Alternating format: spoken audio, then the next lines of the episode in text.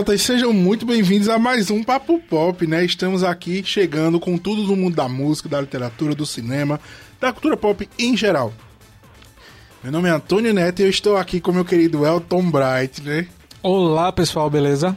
Para falar sobre Mortal Kombat. Vocês já sentiram aí no clima do podcast, né? Se bem que toda vez que eu e o Elton começamos a conversar, eu podia tocar a música do Mortal Kombat, porque sempre gera. Difícil, né? Trailer foi divulgado nesta quinta-feira, né? Vazou aí, né? Um pouco antes de ser divulgado oficialmente. Mas a internet foi a loucura com o trailer de Mortal Kombat, né? Vai ser aí um novo filme, vai ser um, um remake é, daquele filme maravilhoso dos anos 90, para não dizer o contrário. Pois é, porém, das adaptações de games dos anos 90, o primeiro filme de Mortal Kombat ainda é o melhorzinho de todos, viu? No ranking, eu ainda acho ele um filme bacaninha. É. Caracterização tá ok dos personagens, os efeitos pra época também eu acho bacana. Mas aquele Mortal Kombat a aniquilação, gente. Tipo assim, o que já não era tão legal caiu pro nível muito abaixo do abaixo do abaixo do abaixo. É horrível. É. Mas estamos aqui, né, numa nova página para a franquia Mortal Kombat, que é uma franquia de jogos aí de luta que ultrapassa assim todos os limites do que o pessoal curte porque é muito mais violento do que os outros jogos costumam ser, né? Com certeza, né? O rival de Street Fighter né, que são ambos os maiores jogos de luta de, de todos os tempos e a franquia segue firme e forte aí, né, nos games, sempre com lançamentos e com um fandom que só cresce. E eu tô muito ansioso. Mortal Kombat é nostalgia pura, né, para todo mundo. Pois é, Elton. Inclusive, né, é, agora a gente vai ter aí um melhor entendimento dos personagens, porque a forma como já foi mostrada ali a origem do, do Sub-Zero, né? Já foi mostrado um pouco ali sobre o Scorpion. E a gente teve, minha gente, uma cena de Fatality. Vocês têm noção que a gente teve uma cena de Fatality no trailer já? Né, Elton? Sim, inclusive o trailer eu gostei bastante porque tem um foco bem no Sub-Zero, né? É, é bastante cenas com ele, tal. Tá? Muito bem feitos os movimentos lá, o domínio do gelo. E, gente, violência pura. Tem muito sangue no, no no trailer. é o que todo fã de Mortal Kombat quer, porque o jogo tem essa característica da violência. E finalmente vão trazer isso no filme, né? Exato. E aí criou mais um hype ainda, porque a gente precisa ver essa caracterização mais fiel à proposta do jogo. O que me preocupa só foi a, a coreografia. Eu achei a coreografia um pouco mecânica, mas também é, geralmente o trailer ele tá um pouquinho abaixo do que a gente vê realmente no cinema, né? Que vai estrear no dia 15 de abril aqui nos cinemas do Brasil. Olha aí, perfeito. Espero que até lá esteja tudo é, um pouco mais como normal, né? É, um pouco mais E a gente possa aí é, assistir todo mundo no cinema e fazer as bilheterias girarem, porque é, esse, esse, essa onda de filmes de jogos, séries de jogos que tá vindo também aí, The Last of Us, né? é, essa onda aí precisa ser é, fortalecida, precisa dar certo, né? Porque o, é, é, é, curioso porque o mundo dos games movimenta muito mais dinheiro do que o cinema, né? Exatamente. Mas aí a gente, a gente tem histórias que, que a, a gente precisa ver nos cinemas. A história de Deus da Guerra, por exemplo, eu adoraria ver nos cinemas, né? É, eu não. Eu, e, e, a história de Mortal Kombat eu não sou muito por dentro, né? Eu, eu, sou mais Street Fighter, sou do time mais Street Fighter. É o que eu mais gosto, foi o que eu, eu mais também. joguei, é o que eu conheço a história Sim. né, dos personagens tal. Inclusive tem o trauma do Van Damme por conta daquele famigerado filme dos anos 90 também. Ah, eu pensava que era por causa da cena dele com o Gugu lá, com a Gretchen. ah, Gugu. não. Não, essa cena também é um ícone aí noventista, mas o trauma fica por conta do filme, que é ruim pra caramba. Tipo assim, muito ruim. É, mas a gente sabe que Mortal Kombat tem uma mitologia muito forte, né? Sim. São os deuses antigos e toda aquela questão sobrenatural, né? O chamado pro torneio, tem toda uma questão. O que me preocupa, mesmo não sabendo muito da história, mas assim, o que todo mundo sabe que garante o sucesso de uma adaptação é a fidelidade à obra original, né? E aí tem a grande questão, a gente tem um personagem exclusivo do filme que já foi apresentado.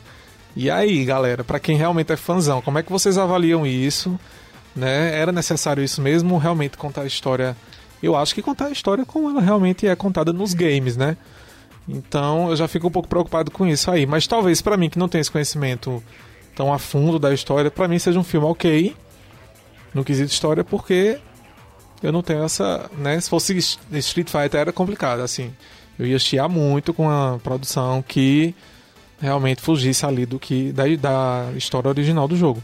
É, eu vejo isso como uma tentativa mercadológica, né? Porque eles vão introduzir com certeza o personagem e aí depois o que, é que vai acontecer?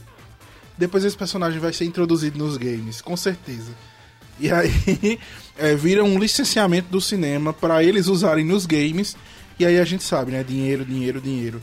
Então, é, eu não vejo com maus olhos, não. Eu acho que pode ser que funcione. É, mas eu tenho aí um, um pouquinho de pé atrás com filmes de jogos. Porque foram muitos poucos que eu assisti que eu realmente disse: não, esse aqui é legal. É, de memória eu só consigo me lembrar de Resident Evil, o primeiro e o segundo. Porque depois disso vira uma bagaça também, o Resident Evil. Mas é, eu acho que é isso, sabe? Essas, essas empresas têm que fazer o intercâmbio mesmo, tem que, tem que se conversar, porque são de projetos vitoriosos que nascem outros projetos vitoriosos. Quem sabe a gente não tem aí uma resposta é, como com um filme de é, Street Fighter e aí seria incrível. Que a gente ia, é, é, pois é. Né? Talvez isso aí movimento. Né? Nós tivemos Sonic, que teve, que teve uma boa bilheteria. Sim, sim. Criticamente foi ok também, o pessoal curtiu. Né? E teve até a polêmica do visual, que primeiramente ele seria de um jeito, mas aí os fãs bateram os pés e ó. Tem que ser. Eita, peraí, que ficou horrível. O sapo não lava o pé. O sapo não lava o pé. Ele mora lá na lagoa, não lava o pé. Porque não quer.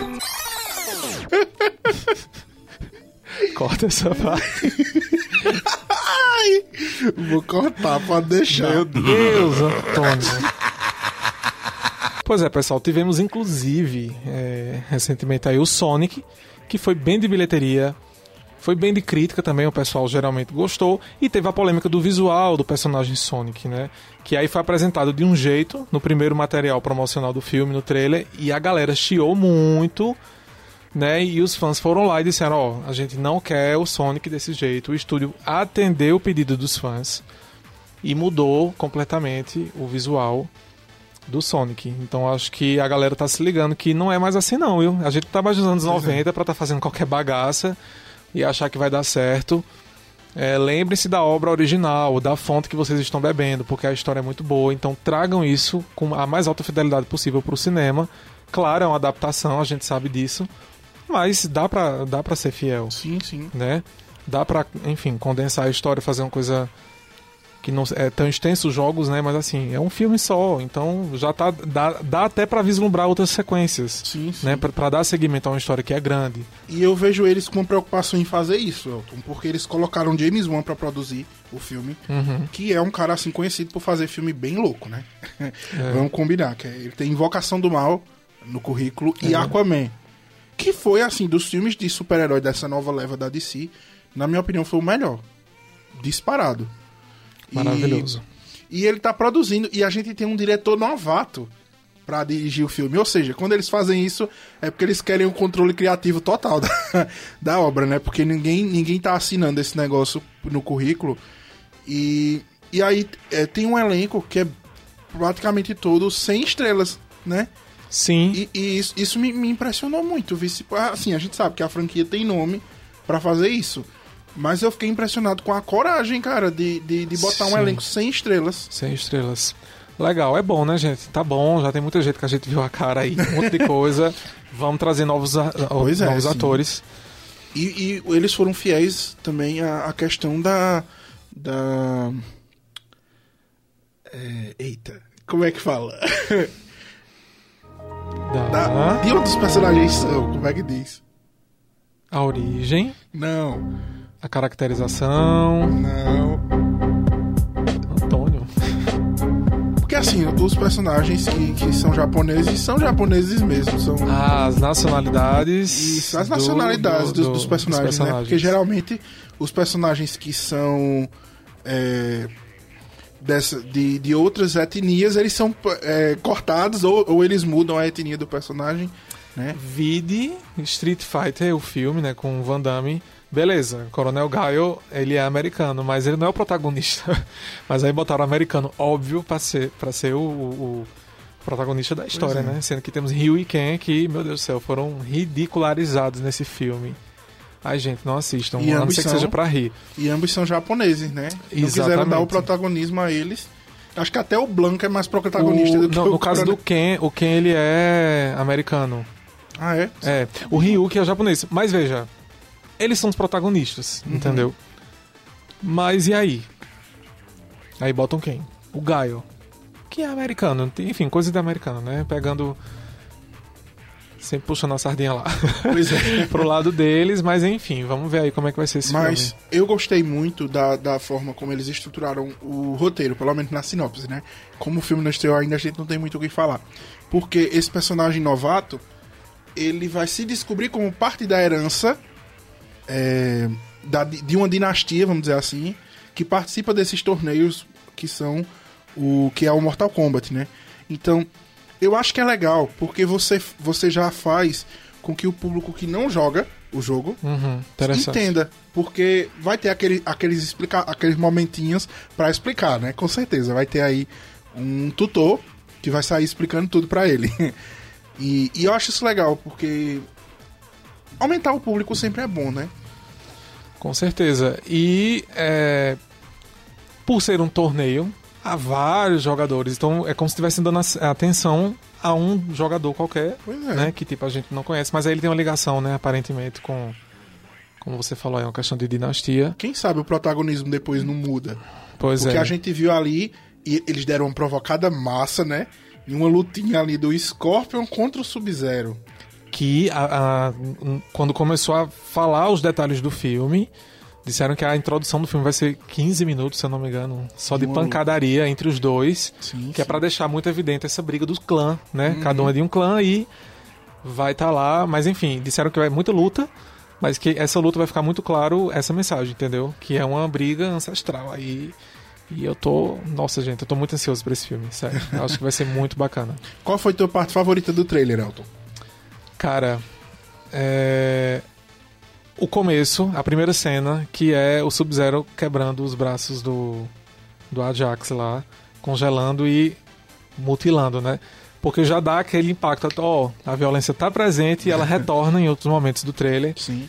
E enfim, o Sub-Zero tomou a, a- roubou a cena, né? Nesse Com trailer. certeza. É, a minha também foi o Fatality do, do Sub-Zero, mas pra não copiar você, Ah, eu vou dizer que foi o Get Over Here do Scorpion, porque esse momento é, é- é icônico dos games e eu prefiro o Scorpion do que o Sub-Zero. Apesar de eu perder com os dois, eu sou horrível jogando Street, é, Street Fighter, não, Mortal Kombat. É, eu não sei as combinações direito. Aí, é, e esse momento é icônico do- dos jogos, né? Então, assim, você vê aquela cena representada no cinema e muito bem representada. É, você vê ali que tá tudo. Eles estão com essa preocupação, então foi, foi um momento muito marcante pra mim. Eu gostei bastante. Ah, eu também. E foi bom ver vários personagens, né? Então temos Sim. Scorpion, Sub-Zero, Sonya Blade, o Ajax, temos Kung Lao, Lord Raiden lá, surge lá com seu raio. Temos a Milena, né? Que é a vilã. Que ela é, acho que é um clone do mal, do, do- da Kitana. E aí tá presente no, no filme também. Enfim, eu tô bem curioso aí pra ver como é que vai ser isso. Foi um trailer bem fanservice. Sim. Então isso me faz crer que o filme também vai ser. E se é assim, eu fico feliz. Eu fico feliz. Eu tô, eu tô esperançoso, tô botando Também. fé. Eu acho que vai ser uma coisa legal. E eu não vejo a hora de poder ver. Os posters que foram publicados também mostraram, né, uma caracterização muito fiel. Muito. muito, Muito. fiel. Então, só coisa boa, a gente espera. Só coisa boa. Então é isso, gente. Estamos aqui junto com vocês no aguardo de Mortal Kombat. E que dê muito certo e que isso abra a porta para outras adaptações legais, né? Chega de tanto, ah, tanto vacilo nessas adaptações. e vamos ver aí como é que vai ser. Pois é, tem sido vixe atrás de eita. Mas essa semana a gente vai ficando por aqui e a gente conversa né, na próxima semana com mais um episódio do Papo Pop. A gente tem aí muita coisa para discutir, Elton, porque é, o cinema esse ano promete, viu? Cada coisa boa para ser lançada e é claro, a gente vai repercutir tudo por aqui. Exatamente. Então, fiquem ligados aí na gente. Próximos episódios aí tem muita coisa para falar. E Fatality aí para vocês. Falou. Valeu.